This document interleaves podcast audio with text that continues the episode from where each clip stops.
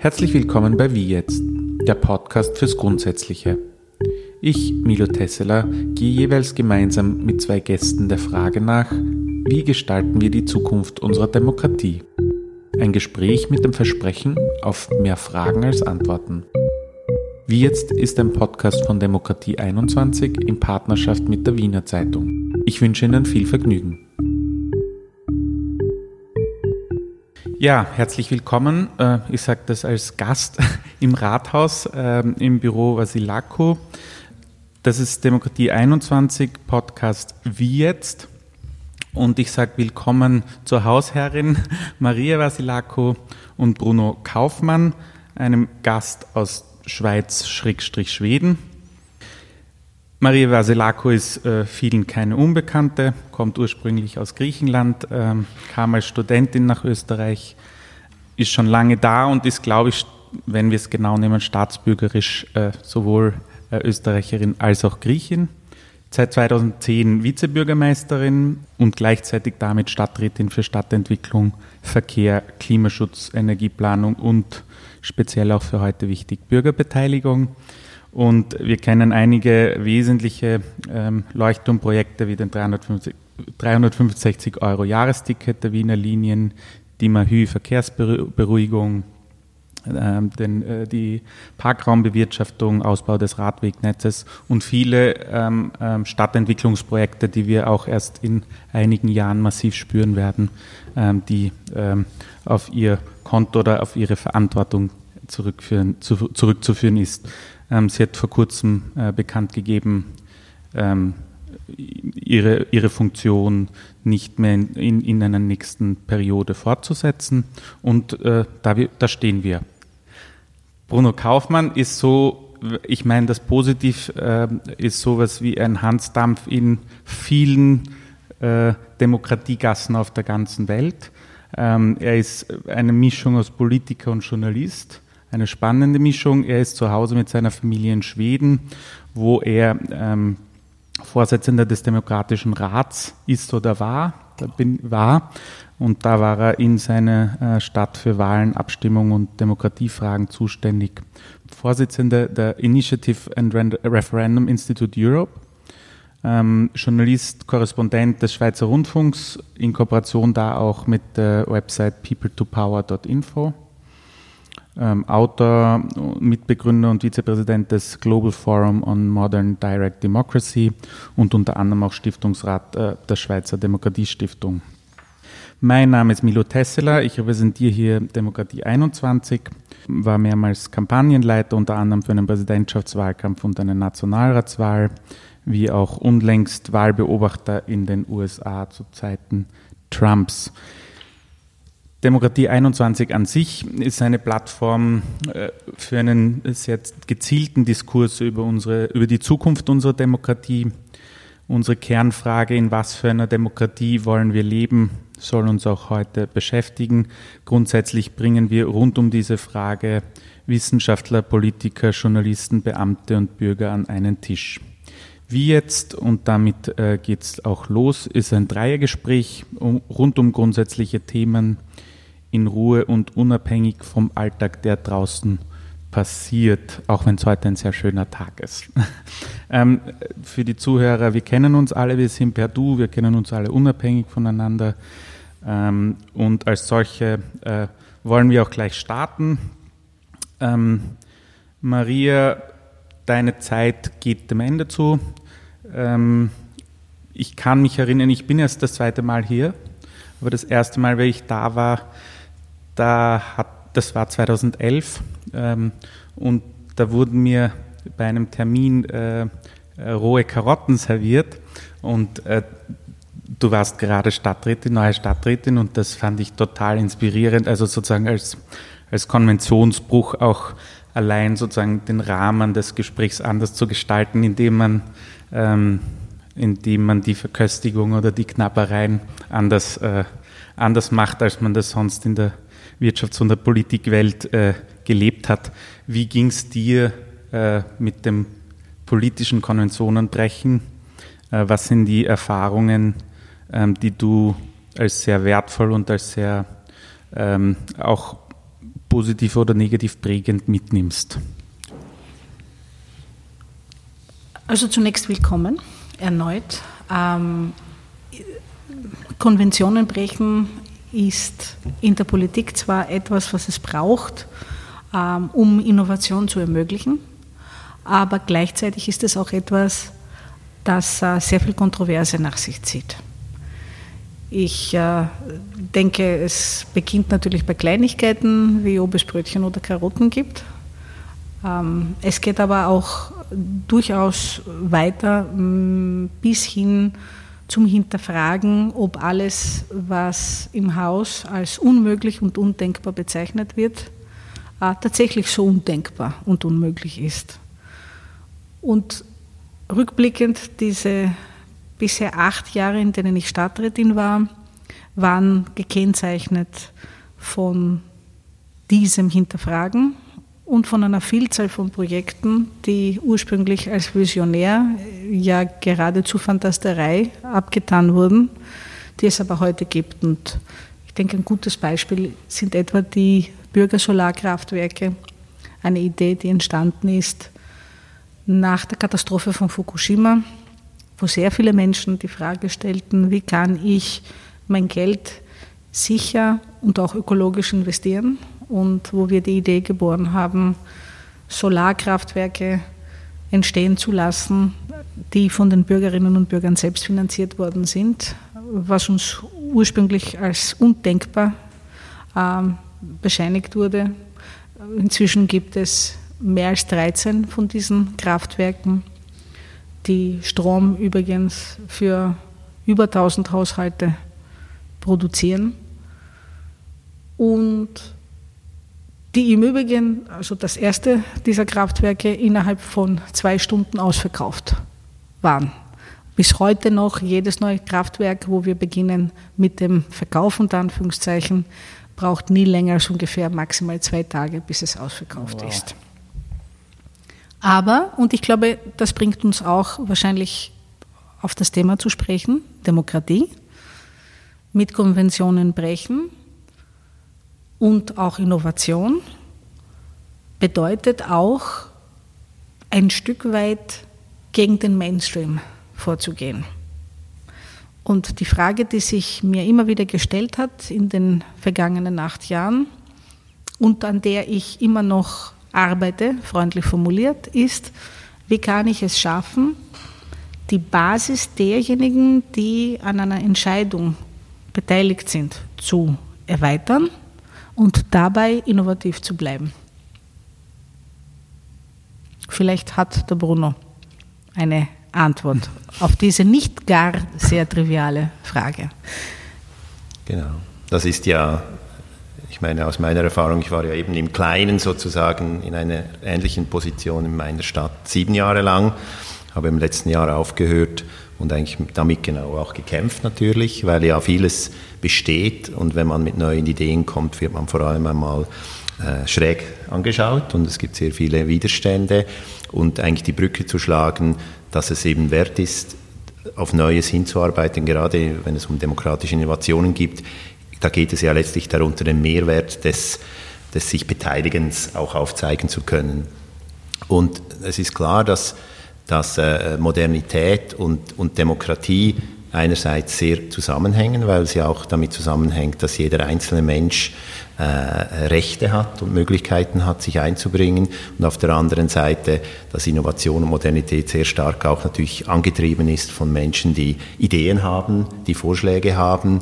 Und dass es da ein Spannungsfeld gibt, das ist ja selbstverständlich und hat aber in vielen Zusammenhängen natürlich dazu geführt, dass Dinge gemacht worden sind in der Geschichte auf lokaler, nationaler, internationaler Ebene, wo die allermeisten Menschen das Gefühl gehabt haben, das sei nicht mit ihnen, sondern ohne sie, nicht einmal für sie gemacht worden. Und da sozusagen heute äh, weiterzukommen, erfordert wirklich ähm, irgendwo eine Mischung aus hoher Ambition einerseits und großer Bescheidenheit, wie schnell es eben möglich ist, etwas durchzusetzen. Und da spielt die Demokratie oder die, die, die Verfahren der Demokratie und die Praktiken der Demokratie eine sehr große Rolle. Und da, glaube ich, kann man eben auf lokaler Ebene zeigen, was äh, letztlich auch auf nationaler und auch europäischer Ebene äh, in Zukunft gemacht werden muss. Und da können wir vielleicht auch noch ein bisschen mehr darüber reden.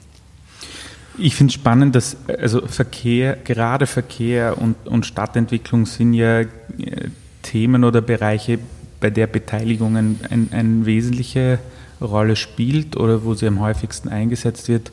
Gleichzeitig ist es auch der schwierigste, äh, das schwierigste Themenfeld, um auch, auch visionär äh, Dinge umzusetzen. Du hast schon kurz angeschnitten. Ich habe da zwei Fragen. Die eine ist, ähm, bei dir persönlich, wie schaut deine Praxis der Entscheidungsfindung aus? Also wie, vielleicht auch, wie hat sie sich entwickelt? Ähm, wie triffst du Entscheidungen und wie bindest du andere ein?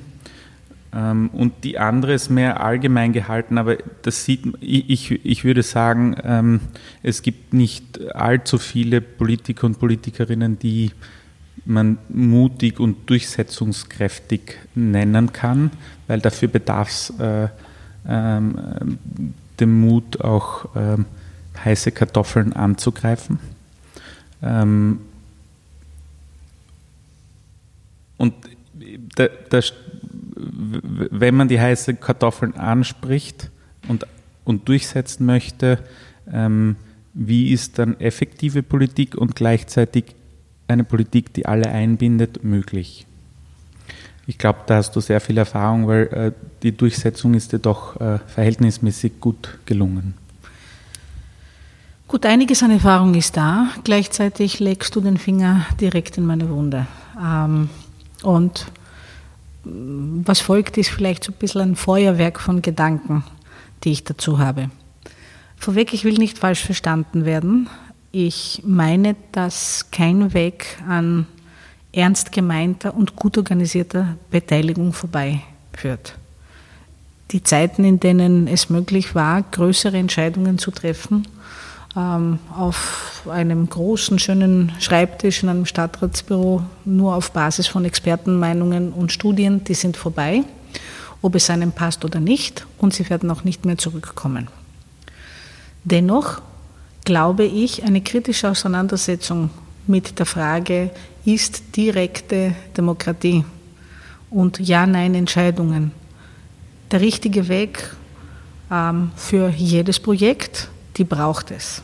Und ich habe auch die Erfahrung gemacht in den letzten acht Jahren, dass wenn man sich kritisch dazu äußert, wenn man kritisch hinterfragt, ob direkte Demokratie zu jedem Zeitpunkt und zu jedem Thema der passende Weg ist oder ob es nicht eine Debatte braucht, wo setzen wir es ein, wann setzen wir es ein, wie setzen wir es ein und wo setzen wir es unter Umständen gar nicht ein.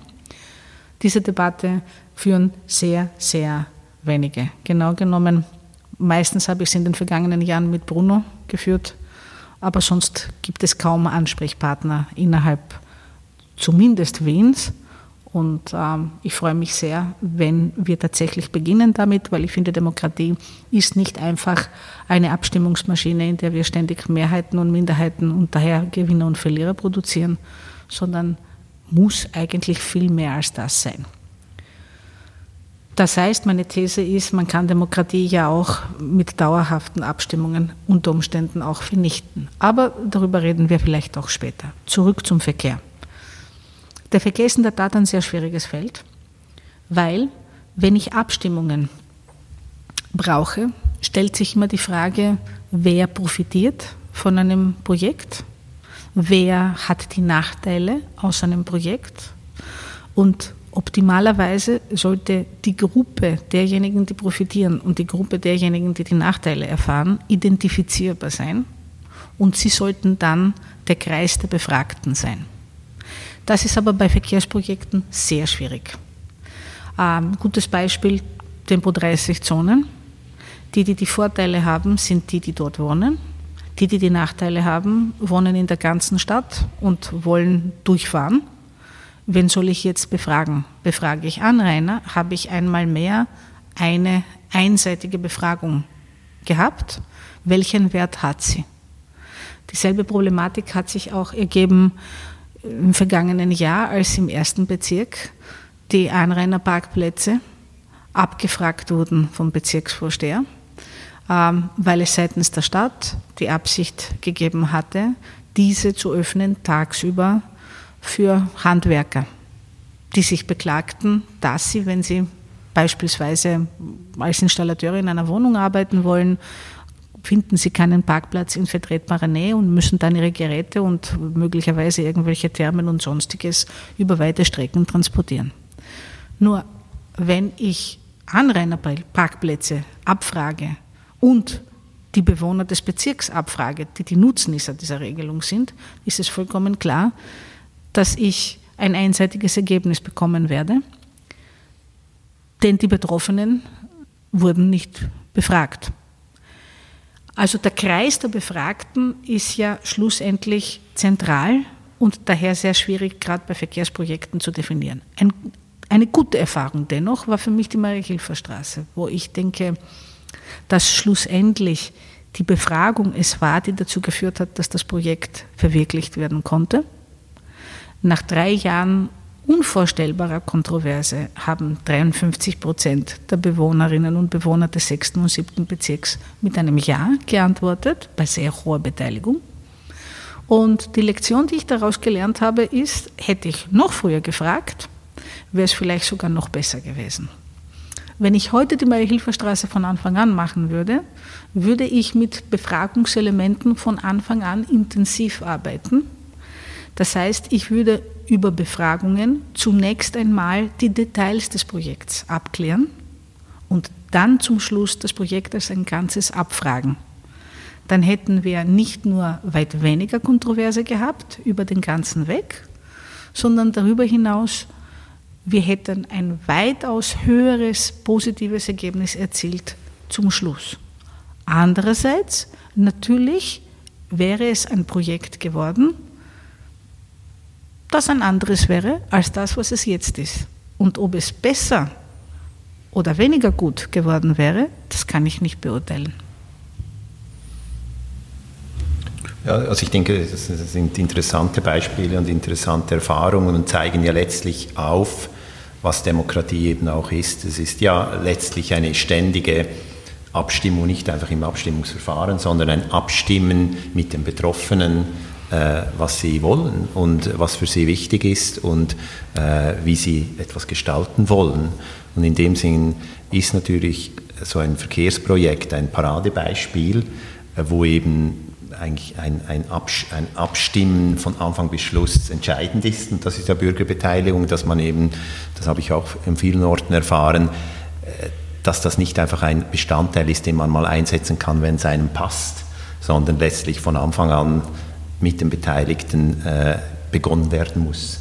Das andere große Fragezeichen in all diesen Prozessen ist ja ein bisschen die Berechenbarkeit der Entscheidungsfindung. Wenn das alles so ein bisschen in der Luft ist, ist natürlich das Vertrauen in die Beteiligung vielleicht auch aus alten Erfahrungen sehr klein und dann beteiligen sich halt nur diejenigen, die auch sonst mit den Instrumenten, die es schon gibt, sich eigentlich gut auskennen. Also die kleine aktive, superaktive äh, Minderheit, die auch vor Gericht geht, die Beschwerden einlegt, aber eben nicht jene, die die, die, die, die letztlich wirklich betroffen sind. Und da glaube ich, äh, auch was dein Beispiel von der Maria-Hilfer-Straße zeigt, ist natürlich ein letztendlicher Entscheid, äh, äh ist eben wiederum buchstäblich entscheidend, damit man weiß, äh, das, was wir jetzt hier besprechen, ist eine Vorbereitung eines Entscheidungsverfahrens, das dann eben auch das letzte Wort hat. Äh, wir haben das in Deutschland mit Stuttgart 21 gesehen. Da braucht es auch unglaubliche Zwängereien, Demonstrationen, bis am Schluss sozusagen ähm, äh, dann die grüne Regierung diesen Volksentscheid ansetzte, ihn inhaltlich verlor, aber die Situation halt löste und befriedete. Und, und das sehe ich in ganz, ganz vielen Orten, äh, dass dieses Wissen, dass Beteiligung sich nicht nur lohnt, um etwas zu beeinflussen, sondern letztlich sich auch vorzubereiten für einen Entscheid, der dann auch gilt, äh, das sind einfach Verbindlichkeiten, die es, die es braucht in unserer Demokratie. Und da glaube ich heutzutage bei all diesen Ideen um was ist Demokratie, dass diese Ernsthaftigkeit der Demokratie, dass die jetzt gewinnt, hat vielleicht auch damit zu tun, dass sehr viele äh, auf spielerische Arten oder, oder auch, auch sehr unfreundliche Arten die Demokratie heute in Frage stellen. Und deshalb glaube ich, dass Menschen wie wir, die sich für die Demokratie wirklich einsetzen, eben diese Ernsthaftigkeit auch betonen müssen. Und das hat Konsequenzen. Aber wie, wie, wie siehst du, äh, wie, wie beurteilst du, welche Projekte müssen in Beteiligung stattfinden? dürfen Projekte nicht in Beteiligung stattfinden? Ähm, wer legt das fest? Wer definiert das? Und was ist ähm, was ist sozusagen eher optimal und eher weniger optimal, so wie es die Maria auch angesprochen hat. Ich meine, die, die, Grundfrage, sagen wir jetzt aus einer Perspektive des Regierenden, ist ja ist die Frage äh, entscheidungsoffen. Also äh, geht man in einen Beteiligungsprozess, von dem man eigentlich schon weiß, was man am Schluss entscheidet. Also praktisch eine Art äh, Scheinbeteiligung. Und das ist natürlich das Schlimmste, weil das ja ein ein, äh, da wird man instrumentalisiert dann als sich Beteiligender. Das ist sicher einmal Dinge, die, die eigentlich klar sind und wo man sich schon vielleicht auch in einer Koalition oder in, zwischen den Parteien völlig einig ist, so machen wir das. Und dann einen Beteiligungsprozess anzustoßen, das ist sicher nicht gut, oder?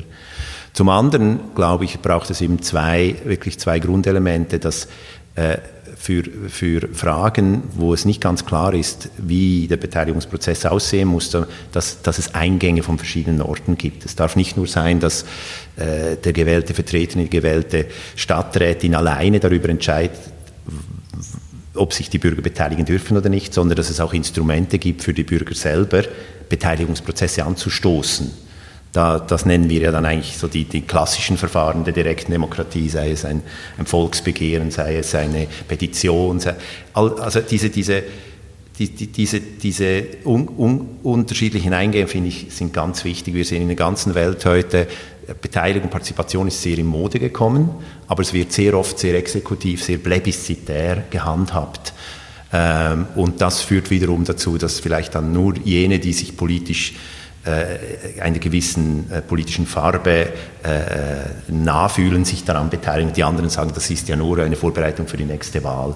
Also diese, diese Parteipolitisierung, diese Polarisierung auch, wenn es um Beteiligung geht, das ist etwas sehr Unglückliches und deshalb braucht es dort, äh, braucht es auch Einigung über die Parteigrenzen hinweg. Man kann nicht Demokratie einseitig äh, äh, versuchen zu stärken. Da, da, dann sehen wir, wie das in vielen Ländern passiert, dass kaum eine Mehrheit wechselt, da werden die Spielregeln völlig verändert, seien es Wahlsysteme, seien es Wahlkreise. Also die USA sind ja das ein, ein interessantes Beispiel, wo wo einfach sichere Wahlkreise geschaffen werden. Also da müssen wir sehr Aufmerksamkeit sein. Und meine Erfahrung in meiner Stadt war, dass zentral für den Erfolg gewisser Maßnahmen war ganz klar, dass man alle auch politischen Parteien eingebunden hatte in den Prozess selber. Das heißt nicht, dass wenn man nachher nicht mehr da ist, dass die Dinge dann auch wieder ein bisschen anders laufen. Und dazu kamen mir jede Menge Gedanken jetzt, ja. Aber in der Zwischenzeit wartete ich auf deine Frage. Nein, ähm, bitte. Ich denke, dass Beteiligung und auch direkt demokratische Elemente brauchen verbindliche Regeln, die transparent sind für alle. Ein gutes Beispiel aus Wien sind die Regeln, die wir eingeführt haben im Bereich der Stadtentwicklung. Wenn jetzt neue Stadtteile entstehen, wenn es zu Widmungen kommt, vorausgesetzt, sie überschreiten eine bestimmte Größe, dann muss es verpflichtend Beteiligung geben. Und wir haben sogar drei unterschiedliche Sorten und Größen von Projekten definiert für die die Beteiligung reicht, von simpler, aber umfassender Information, aber auch eben bis hin bei größeren Projekten zur frühzeitigen Beteiligung und zwar so, dass die Bürger noch ganz zu Beginn abgeholt werden und ihre eigenen Vorstellungen deponieren können, was in einer Gegend benötigt wird, was dort entstehen könnte. Sie haben dann die Möglichkeit, ihre eigenen Vertreterinnen und Vertreter in das kooperative Planungsverfahren zu entsenden äh, und auf diese Art und Weise wirklich von der Pike weg im Planungsprozess beteiligt zu sein. Wiewohl ich sagen muss, dass wir hier die Erfahrung gemacht haben, dass es nicht notwendigerweise immer gut endet. In vielen Fällen bedeutet es, dass tatsächlich ein Plan fertig ist und alle sind zufrieden. Vereinzelt ist es schon auch vorgekommen, dass dann andere Bürger gekommen sind und gesagt haben, das interessiert mich nicht, dass hier Bürger beteiligt waren. Ich war nicht beteiligt. Und deshalb bin ich mit dem Ergebnis nicht einverstanden und werde alle Maßnahmen ergreifen, die mir zur Verfügung stehen, um das Projekt zu verhindern. Im Verkehrsbereich kann ich nur wiederholen, ist es nicht so leicht, aber ich glaube, dass wir hier dringend ebenfalls transparente Regeln brauchen, denn tatsächlich macht es einen Unterschied, ob ich jetzt eine Gasse zum Beispiel neu gestalte, wo es absolut Sinn macht, dass ich die Bewohnerinnen und Bewohner einer Gasse dann auch noch einlade, dazu ihre Vorstellungen und ihre Wünsche zu deponieren, ob ich eine Verkehrsorganisation verändere für einen ganzen Stadtteil oder ob ich, wie im Fall Stockholms, die City Maut beispielsweise einführe, wo sich dann sehr wohl die Frage stellen lässt, was ist der intelligenteste Weg, ähm, die Bürger zu befragen. Und ich denke, der Weg, den hier Stockholm gewählt hat, nämlich zuerst die City Maut einzuführen, ein Jahr lang zu testen und dann erst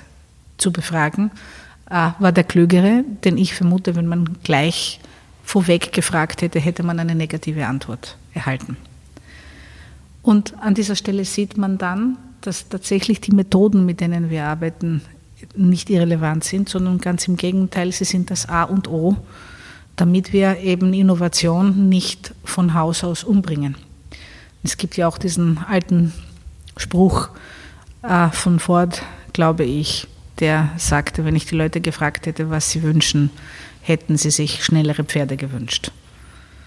Ähm, also dieses, diese, diese Möglichkeit, neue Welten aufzuzeigen und dann schlussendlich das Ja oder Nein abzuholen, die ist meiner Meinung nach auch von zentraler Bedeutung, ob es sie gibt oder nicht, damit ich schlussendlich auch Befragungselemente einsetzen kann in einem Beteiligungsverfahren, ohne dass ich schlussendlich das gesamte Projekt in die Luft springe. Ähm, mich würde dahingehend vor allem äh, das, das, Rollenbild eines Politikers oder einer Politikerin interessieren in der Jetztzeit, wo es eben Teil des Berufs sein muss, äh, immer alle oder möglichst viele einzubinden. Gleichzeitig muss man oder gibt es auch die Erwartung, dass man Visionen mitbringen soll, man sollte einen Plan haben, man muss wissen, was man will, man muss emotionalisieren können, man muss gut kommunizieren können. Ähm, ist das ein Beruf, den man zur Zufriedenheit vieler tun kann? Oder ist es ein Beruf, an dem man nur scheitern kann, weil die Erwartungen und auch die Notwendigkeiten so komplex sind, dass sie äh, schwer zu erfüllen sind? Also wie gesagt, also Beteiligung und Einbindung vieler und gleichzeitig Visionen und Durchsetzung ist eine, ein, ist eine, stehen sich fast gegenüber, nicht? Ich würde sagen, das ist ein derartig abwechslungsreiches Anforderungsprofil, dass jede und jeder von uns zu jedem Zeitpunkt wahrscheinlich nur ein paar der Anforderungen erfüllen wird können und ein paar andere eher nicht oder schwach mit dem Ergebnis, dass wahrscheinlich niemand als Wunderwutzi dasteht. Das bedeutet aber noch lange nicht Scheitern. Es bedeutet nur, dass diese Übervater- und Übermütterfiguren äh, aus dem 20. Jahrhundert de facto im 21. Jahrhundert immer weniger strahlen man immer mehr draufkommt, dass schlussendlich auch ein Politiker manche Dinge kann und manche andere eher nicht, wie gesagt, oder schlecht. Ja, und das ansonsten, wie wir alle wissen, PR-Maschinen, wenn man über die notwendigen Ressourcen verfügt, unter Umständen schlussendlich dafür sorgen, dass ähm, alle diese Dinge, die man nicht so gut kann, nie das Licht der Öffentlichkeit erblicken. Ähm, weil wir haben ja auch nicht wenig Beispiele aus den letzten Jahren, wo schlussendlich eine perfekt geölte PR-Maschine dafür gesorgt hat. Also das, der Wunderwuzi. Ähm, verkauft wurde und gekauft wurde und ans Regieren gekommen ist und sogar über viele, viele Jahre hindurch regieren konnte, ohne dass man äh, die Schwächen so bald oder so leicht identifiziert. Der, lange Rede, der, der langen Rede kurzer Sinn, ich denke, keiner von uns wird allen Anforderungen gerecht sein können und ob er scheitert oder nicht, ähm, wird eher davon abhängen, einerseits, wie gravierend waren die Schwächen oder die Fehler, die man machte, und andererseits natürlich auch, wie wohl oder weniger wohlgesonnen die Öffentlichkeit von Haus aus war, weil meine Beobachtung, und das hat jetzt weniger mit meiner Person etwas zu tun, ist, dass es Kollegen gibt, die durchaus gröbere Fehler gemacht und sogar eingestanden haben und danach weiterhin nicht nur gearbeitet haben, sondern durchaus auch brillieren konnten Jahre später, weil ihnen das zugestanden wurde. Und andere Kollegen wiederum, die von, aus, von Haus aus also mit einer derartigen Ablehnung konfrontiert sind, dass selbst jede Mücke an Schwäche zu einem Elefanten aufgeblasen wird, und zwar so lange und so systematisch, bis sie nach kurzer Zeit scheitern. Ja, und Politik und Demokratie sind ja nicht irgendwie ein eigenständiger Planet und Politiker sind nicht irgendwelche extraterrestrischen äh, Figuren, sondern sind, wir sind ja letztlich alle, alles Bürger, die, die uns äh, zeitweise im Leben spezifisch engagieren, wählen lassen, Ämter ausüben. All das sollte eine, eine Demokratie ja auch etwas sein, was, was, was sehr vielen zugänglich ist, oder? Also die Idee des Aktivbürgers, der eben auch Verantwortung übernimmt, verschiedenen Funktionen, aber natürlich steht das im großen Gegensatz einerseits zu den traditionellen Machtausübungsmustern, also den paternalistischen, patriarchalen Machtausübungen, wo, wo, eben, wo, eben, wo eben wirklich nur sehr wenige letztlich äh, aus einer Elite für diese, für diese, für diese Ämter auch überhaupt äh, sich, sich, äh, sich äh, sozusagen zur Verfügung stellen konnten. Es gibt ja immer noch Länder, wo dieser Elitismus sehr auch äh, aus, also geprägt ist, also Stichwort zum Beispiel Frankreich, wo man die richtige Universität ge gehen muss. Auf der anderen Seite eben hast du auch gesagt, dass man ja diese neuen Zeiten mit, mit ständiger Präsenz, mit ständigem den Kopf hinheben, äh, äh, soziale Medien, man ist sozusagen äh, praktisch im Besitz der Öffentlichkeit auf eine, die eine oder andere Art, dass das natürlich in einer Zeit der Polarisierung dann eben auch dazu führt, dass man ja, wahrgenommen wird auf eine Art und Weise, wie man sich gar nicht selber erkennt. Also, dass das natürlich sehr viele Menschen abschreckt, gerade auch Jüngere, sich zu engagieren. Ähm, und, äh, und, und, und zum Dritten, dass, äh, dass eben diese, diese Idee des, des, der repräsentativen Demokratie doch an vielen Orten fast ein bisschen verwechselt wird mit repräsentativer Regierung. Das heißt, man wählt die Regierenden und das ist es dann auch. Und, und, und, und man kommt in eine Rolle, wo man als gewählter Regierenden Dinge versprechen muss, die man gar nicht einhalten kann, auch wenn man sie möchte. Man weiß, es wird so nicht gehen. Und diese, die, diese, diese, diese Überhöhung eigentlich der, der Idee oder Reduzierung der Idee der repräsentativen Demokratie auf repräsentativ, repräsentatives Regieren, das, glaube ich, ist einer der großen Probleme, die wir heute haben, wo dann auch direkte und äh, repräsentative Demokratie wie in einen Gegensatz gestellt wird. Aber meine Erfahrung ist da eigentlich gerade das Gegenteil. Je mehr Beteiligung, je mehr auch äh, gut organisierte äh, Direktdemokratie besteht, desto repräsentativer wird die Demokratie, desto mehr spiegelt das, was passiert in einer Gesellschaft, das, was, was die Menschen wollen. Und so gesehen ist ja die Demokratie wie ein Spiegel.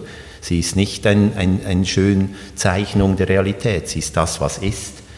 Und, und, und, und wenn man am Morgen äh, auf die, aufsteht und im Spiegel äh, nicht so zufrieden ist mit sich selber, macht nicht den Spiegel kaputt, oder? Man versucht sich sozusagen ein bisschen äh, ja, in seinem Verhalten darauf einzustellen. Und so ist es ja heute auch. Also man möchte eigentlich die Demokratie zu einer Art Paradiesvorstellung machen, und die Realität ist eine ganz andere. Vor allem sagen wir in Ländern, wo Demokratie relativ jung ist noch, wo es vor allem darum geht, die Macht zu gewinnen oder zu verlieren. Und man macht alles, damit man sie gewinnt, weil wenn man es verliert, dann sitzt man vielleicht am nächsten Tag schon im Gefängnis. Und das ist natürlich keine Demokratie, die sehr attraktiv ist. Und trotzdem, und trotzdem muss man sagen, die Welt war noch nie so demokratisch wie heute, oder? Und da haben wir heute schon eine, eine, eine riesen Herausforderung. Wo geht der weitere Weg hin? Geht er sozusagen wirklich weiter in diese vielleicht chaotische, äh, unübersichtliche Demokratisierung oder äh, ist der, der, der Traum der Menschen zurück zu einer Art patriarchalisch, paternalistischem System, das, was man ja auch sieht in vielen Ländern, wo die alten, äh, wirklich schlimmen Patriarchen wieder auftauchen, ist das der Weg. Und das, äh, da, das kommt nicht von einfach, da müssen wir uns engagieren und einsetzen. Aber ich, ich finde spannend, dass sozusagen es, Teile der Gesellschaft ähm, haben so diesen, diesen Slogan, dass wir sind das Volk, nicht? Und, und äh, erbieten sich und oder er, erfragen oder erfordern hier mehr Mitsprache und trotzdem sind es teilweise die gleichen Gruppen, die sich auch tendenziell eher einen sehr durchsetzungsstarken starken Mann in der Politik wünschen. Also es ist eine komische Diskrepanz, aber sozusagen man hat wahrscheinlich das Gefühl der, ähm, der Führungslosigkeit in einer komplexen Welt ähm, äh, echauffiert sich dahingehend sehr stark und will als Volk mehr Macht und gleichzeitig trotzdem einen starken Mann. In Österreich ist das, äh, äh wird das jedes Jahr abgefragt und war zuletzt bis, bis 30 Prozent, dass das ein Begriff ist, den die Leute sich vorstellen können. Und gleichzeitig frage ich mich aber, ist ein moderner Politiker eher einer der oder eine Politikerin eine, eine eher moderierende äh, Person, die sozusagen ähm, Themen, Tendenzen ähm, aufgreift ähm, und, und dahin jongliert und weniger ähm, gestaltend und durchgreifend. Das ist eine Frage, die ich, auf die ich keine Antworten kenne. Auf alle Fälle, ich glaube, das ist der zentrale Unterschied zwischen einer Demokratie und einer Demokratur, wie ich das nennen würde. In der Demokratur gibt es keine Solidarität. Es gibt den starken Mann und es gibt sein Volk. Sein Volk entscheidet wahrscheinlich rund um die Uhr mittels Ad-hoc-Abstimmungen über alles Mögliche und hat auch das Pouvoir, Minderheiten zu vernichten, ihrer Existenzgrundlage Grundlage zu rauben schlussendlich man schreit, wir sind das Volk und verlangt für sich selbst die Macht, andere Existenzen zu vernichten, des Landes zu verweisen, die Grenzen abzuschotten, Minderheitenrechte abzubauen, schlussendlich auch soziale Leistungen abzuschaffen, Macht, um alles, was schwächer ist, alles, was Unterstützung braucht, alles, was Geld kostet, ja, in der einen oder anderen wundersamen Art und Weise eliminieren zu können und dann in Pleasantville zu leben, ähm, wo alles perfekt ist und es keine Probleme gibt. Das ist eindeutig für mich eine Form der Demokratie ohne Solidarität.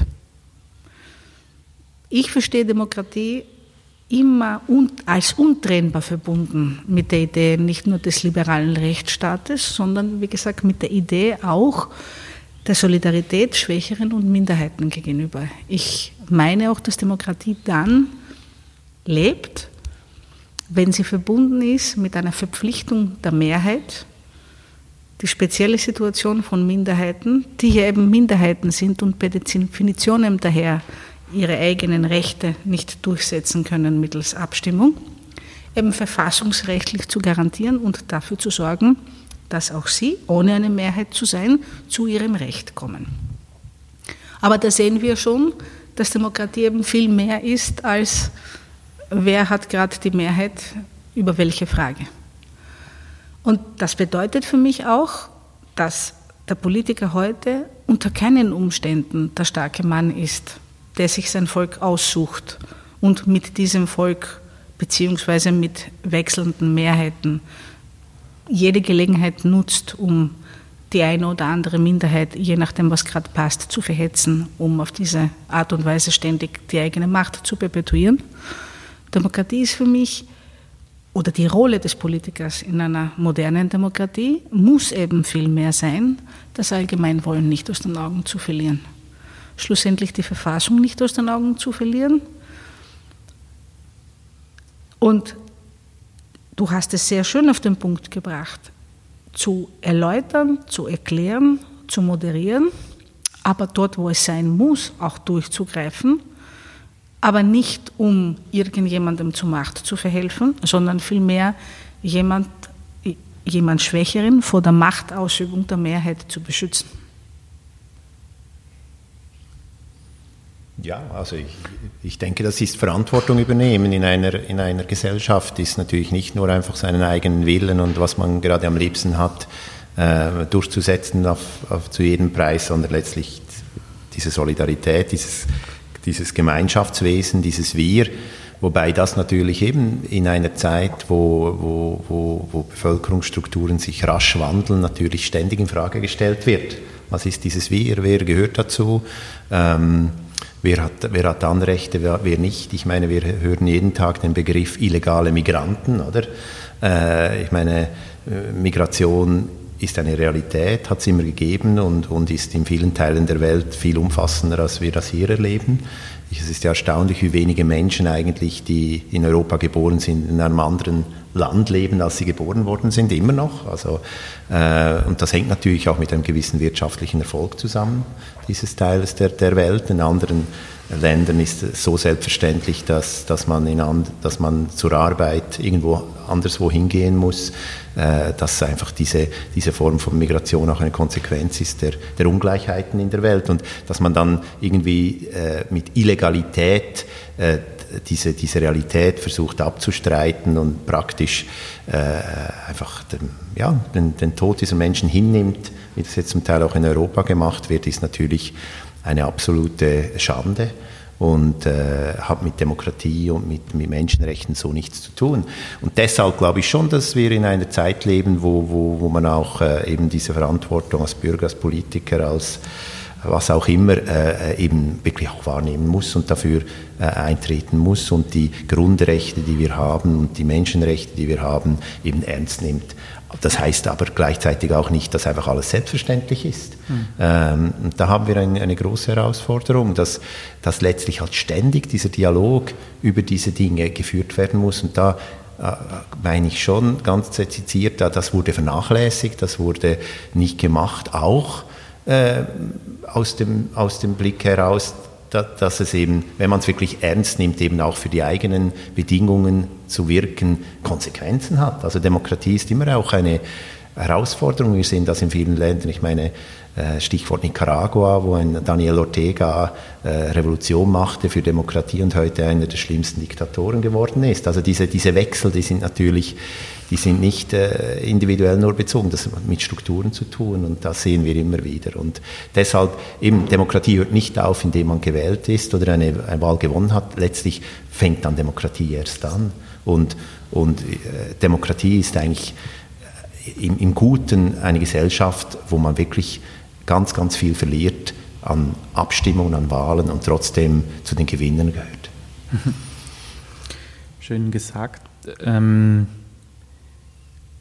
aufgrund der, ähm, der vielen äh, persönlichen Geschichten würde mich interessieren, oder Herkünfte würde mich interessieren, was so von jedem von euch ein, ein, ein Moment war äh, am, am Anfang des Lebens, ähm, der, der, einem, der euch äh, begreiflich gemacht hat, was Demokratie ist oder bedeutet, sei es als Schüler oder als Student oder was, was in eurer demokratiepolitischen Lernphase oder Sozialisierung ist euch da als Erlebnis oder als Phase äh, in Erinnerung geblieben? Vielleicht ein Erweckungserlebnis oder, ähm, oder eine Entwicklung, die euch äh, besorgt hat. Magst du loslegen? Ja, also ich bin ja in der Schweiz aufgewachsen und das wird ja gemeinhin von vielen einfach äh, als Land erachtet, wo es Demokratie schon fast immer gegeben hat. Aber als ich ganz klein war, äh, da gab es das allgemeine Stimm- und Wahlrecht noch nicht, oder? Das wurde erst 1971 eingeführt. Die Männer hatten also dreimal darüber abgestimmt, ob die Frauen auch mit abstimmen dürfen. Und äh, mein Vater war sehr engagiert und meine Mutter für diese Frage. Und das kann ich mich einfach erinnern als ganz kleiner Bub, dass, dass wir da an Veranstaltungen gewesen sind, wo es eben um Stimm- und Wahlrecht ging. Und äh, als dann 1971 da diese Mehrheit wirklich kam, der Männer, ähm, äh, das war schon ein Moment, den ich mich eben so ein bisschen nach der Mondlandung äh, auch erinnern kann, oder? Äh, das war eine sehr äh, frühe Erfahrung. Nachher bin ich als Jugendlicher sehr engagiert gewesen in der Friedensbewegung und habe da in der Schweiz, weil wir das Initiativrecht haben, auch viele Abstimmungen äh, mitinitiiert und war dann auch dabei, als wir die Grundsatzfrage stellten, ob die Schweiz eine Armee braucht. Und das war dann ein sehr, sagen wir, ein, ein, ein konstituierendes Erlebnis diese Jahre mit dieser Initiative und dieser Abstimmung. Und äh, wir hatten sie ja verloren, wir wussten, dass wir keine Mehrheit bekommen. Und trotzdem waren wir die Sieger der Debatte. Und das waren Momente, die, die mich fürs, fürs Leben lang eigentlich ähm, auch einerseits für die Rechte dieser, dieser, dieses Agenda-Setting, dieses Debattenbestimmens von unten, von, von den sozusagen wirklich kleinen Minderheiten, also diese, diese Idee, dass Demokratie Dialog ist und dass der Dialog an sich ein eigener Wert ist, äh, hat mich das sehr geprägt, ja. Ich würde sagen, ich habe, glaube ich, drei prägende Momente gehabt. Das erste war in der späten Kindheit, frühen Pubertät, als ich im Geschichtsunterricht etwas vertiefter äh, mich auseinandergesetzt habe mit der antiken Athener Demokratie. Und dort übrigens auf Elemente gestoßen bin, die man eigentlich so gar nicht kennt. Und apropos ich werde nicht müde zu wiederholen, wie wichtig ich äh, Staatsbürgerkunde finden würde in den Schulen mit einer umfangreichen Auseinandersetzung mit den Ursprüngen, mit den Ursprüngen der Demokratie und wie sie organisiert war und wie sie gelebt wurde, weil das ist wirklich eine, ein Erweckungserlebnis. Also das sind Aha-Momente. Ein Aha-Moment war zum Beispiel für mich damals also herauszufinden, dass praktisch jeder Athener Bürger irgendwann einmal Gemeinderat geworden ist. Aus heutiger Perspektive wäre er Gemeinderat. Dass es nicht die Möglichkeit gab, länger Gemeinderat zu bleiben. Du musstest einmal mitmachen, du durftest nicht länger als, jetzt weiß ich es nicht mehr auswendig, aber ich glaube zweimal hintereinander. Und man wurde gelost. Und diejenigen, die schon waren, kamen ja nicht mehr eben in die Urne, aus der gelost wurde. Das heißt, wie gesagt, jeder hat die Möglichkeit, aber auch die Verpflichtung gehabt, einmal diese Rolle inne gehabt zu haben. Sehr zentral, denn Bürger, die die Erfahrung gemacht haben und sei es auch vorübergehend für andere Entscheidungen zu treffen, agieren anders als diejenigen, die noch nie in ein politisches Amt und sei es auch nur vorübergehend waren. Also solche und andere Elemente, glaube ich, sind sehr zentral und wie gesagt für mich sehr prägend. Sehr prägend damals auch die Erkenntnis, dass auch die Sklaven, was man heute nicht weiß, durchaus die Möglichkeit hatten, Bürger zu werden nach einer bestimmten Zeit. Sehr wertvoll auch für die Debatten, die wir hier haben, sollen Menschen ohne Staatsbürgerschaft teilnehmen dürfen an Wahlen, ja oder nein, wo ich einfach sage, ja, nach einer bestimmten Zeit auf alle Fälle ja, die Staatsbürgerschaft kann nicht entscheidend sein. Ein zweites Erweckungserlebnis war dann schon in Wien, die Beschäftigung mit Minderheitenrechten und wie gesagt, die Erkenntnis, die damit verbunden war für mich, dass die Quintessenz der Demokratie und auch ihre Qualität misst sich geradezu daran, wie die Mehrheit mit Minderheiten umgeht. Und ein drittes, und das ist eigentlich aus den letzten Jahren, das Begreifen, dass das Wesen der Demokratie im Kompromiss liegt. Etwas, das übrigens extrem verunglimpft worden ist in Österreich in der man die Sozialpartnerschaft, die durchaus auch ihre Pervertierung erfahren hat, aber einen gewissen Zeitpunkt, aber als Institution unglaublich wertvoll, weil sie eben diese Kultur des Ausgleichs, des Kompromisses, des Zusammenkommens, des Ausdiskutierens hatte und der Sinn und Zweck dieser Kultur war ja auch, nicht ständig Gewinner und Verlierer zu produzieren, sondern dass sich alle bewegen, um etwas Gemeinsames, den gemeinsamen Weg zu ermöglichen. Ich glaube, das ist das Wesen der Demokratie. Das heißt, Solidarität, Minderheitenrechte, Kompromiss, sehr zentrale Elemente meiner Meinung nach und dann, wenn wir schon reden über Demokratie im 21. Jahrhundert, vielleicht sollten wir eben nicht unsere ganze Zeit damit verbringen, darüber zu diskutieren, worüber soll abgestimmt werden dürfen, wann und von wem, sondern vielleicht sollte man darüber reden einmal, wer soll eigentlich alles in die Rolle des aktiven Politikers kommen. Wie schaffen wir es, die Basis derjenigen, die in diese Rolle jemals kommen, zu erneuern? Was können wir eigentlich lernen, apropos von den antiken Griechen? Und zwar sowohl im positiven als auch im negativen. Denn letztes sehr prägendes Erlebnis für mich war, als ich darauf gekommen bin, dass die Korinther durch Gebrüll ihre Entscheidungen getroffen haben. Und manchmal, wenn ich bei Versammlungen bin, denke ich an die Korinther, heute noch. Das erinnert mich an eine Erfahrung, die ich machte. Ich war im letzten Jahr lange unterwegs, 200 Tage, habe 100 Städte und Orte besucht und ein Ort, eine Insel in, äh, im Westpazifik, Palau, ist eine sehr spannend, ein spannender Ort und dort äh, heißt das Parlament die Kammer des Flüsterns. Das heißt, äh, traditionell hat man auf Palau nur in der Debatte geflüstert und aus, mit Kopfnicken im Schweigen Entscheide gefällt. Das war sozusagen das antikorinthische Gegenstück im Pazifik. Schön. Eine abschließende Frage, ähm, auf den Punkt gebracht, auch ein bisschen zusammenfassend. Ähm, wir stellen uns die Frage oder wir, wir wollen die Frage, äh, der Frage eine Bühne geben, in was für einer Demokratie wollen wir leben. Und dazu äh, die Sendung, der Sendungsname, wie jetzt für euch auf den Punkt gebracht, was sind Maßnahmen, was sind Fragestellungen, die wir jetzt unmittelbar zu stellen haben, beziehungsweise zu fordern haben oder umzusetzen haben?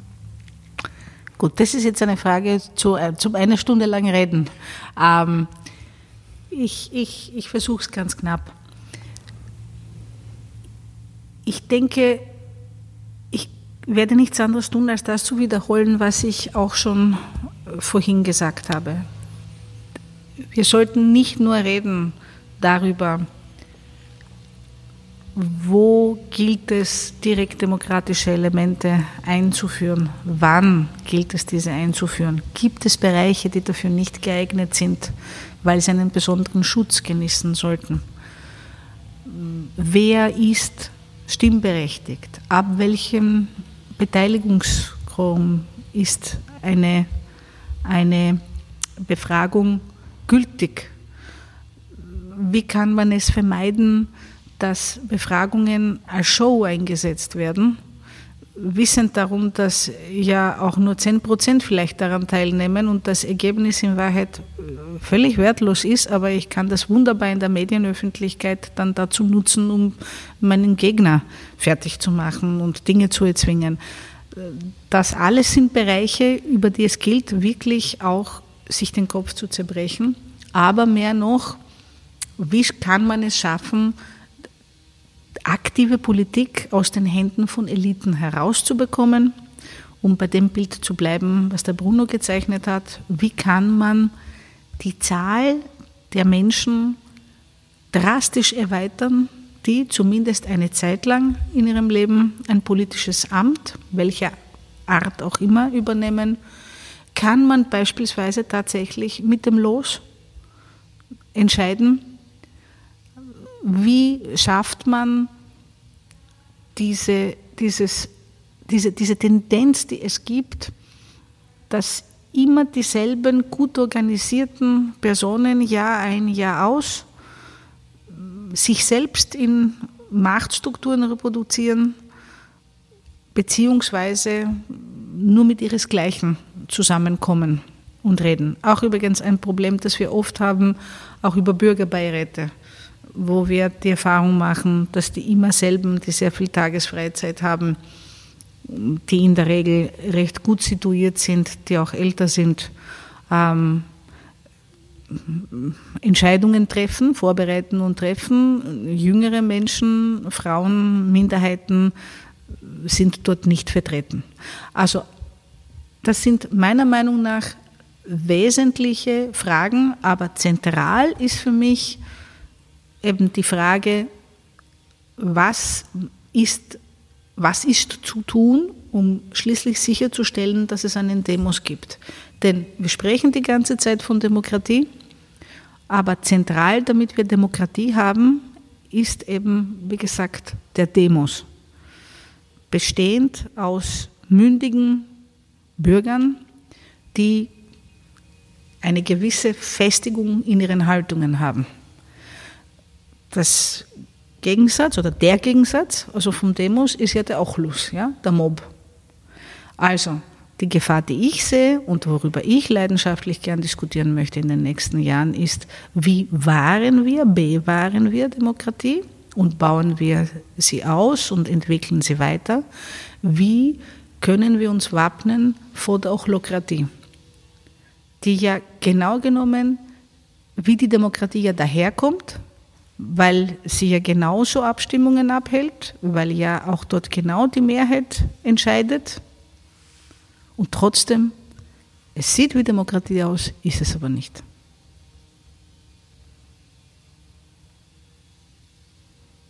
Ja, ich äh, unterstütze äh, diese, diese Haltung sehr stark. Ich meine, ähm, Demokratie bewahren heißt sie entwickeln. Aber es ist auch klar, dass nicht einfach einzelne Ideen, die irgendwo an einen neuen Ort hinführen, neue Instrumente einführen, das, was bereits besteht, einfach ähm, äh, ersetzt. Sondern Demokratie baut eben darauf, äh, dass es eben Demokratinnen und Demokraten gibt. Und äh, das ist mehr als eine Verfahrensfrage, es ist auch eine Mentalitätsfrage, eine Haltungsfrage, eine Erfahrungsfrage. Und was ganz zentral ist, denke ich, als Maßnahme ist, dass wir äh, als Gesellschaften, als Städte, als Länder, als als, äh, als Bundesstaaten in die Infrastruktur der Demokratisierung investieren müssen. Und das heißt für mich Information, das heißt äh, Bildung und das heißt auch ganz klar Support. Äh, weil sonst eben die, die alles schon können und wissen, äh, die, die nutzen sich die Freiheiten und der Rest weiß gar nichts davon. Also ein schönes Beispiel ist zum Beispiel die Europäische Bürgerinitiative, äh, für die ich mich jahrzehntelang eingesetzt habe, äh, wo es bis heute so ist, dass 95 Prozent der Europäerinnen und Europäer keine Ahnung haben, dass sie dieses Recht des Agenda-Setting auf europäischer Ebene haben und sagen, in Europa haben wir überhaupt nichts zu sagen. Und da braucht es wirklich mehr gesamte äh, äh, Engagements. Und ich denke, was wir, was wir machen müssen, ist auch immer sich zu fragen, was können zwei, drei ganz konkrete Schritte sein auf diesem Weg. Weil äh, es gibt immer beliebig viel zu tun. Und Demokratie ist nie fertig. Demokratie ist eine Utopie, aber sie ist keine Illusion. Und das ist ein entscheidender Unterschied, wo wir eben aufgefordert sind, aktiv zu bleiben und uns ganz klar jeden Tag dafür einzusetzen. Maria, Bruno, herzlichen Dank. Dankeschön. Danke. Das war eine Ausgabe von Wie jetzt, ein Podcast von Demokratie 21. Lassen Sie es sich nicht nehmen, Ihnen nahestehenden Persönlichkeiten diesen Podcast anzuvertrauen, denn unsere Demokratie kann auf diese nicht verzichten. Verpassen Sie es auch nicht, unseren zweimonatlichen Newsletter Was jetzt zu abonnieren. Diesen finden Sie auf unserer Website demokratie21.at. Danke an dieser Stelle auch nochmals an die Wiener Zeitung. Das Neue fängt mit neuem Denken an. Wie können wir unsere Demokratie neu denken? Sagen Sie es uns. Es würde mich freuen, wenn wir uns wiederhören. Bis dann.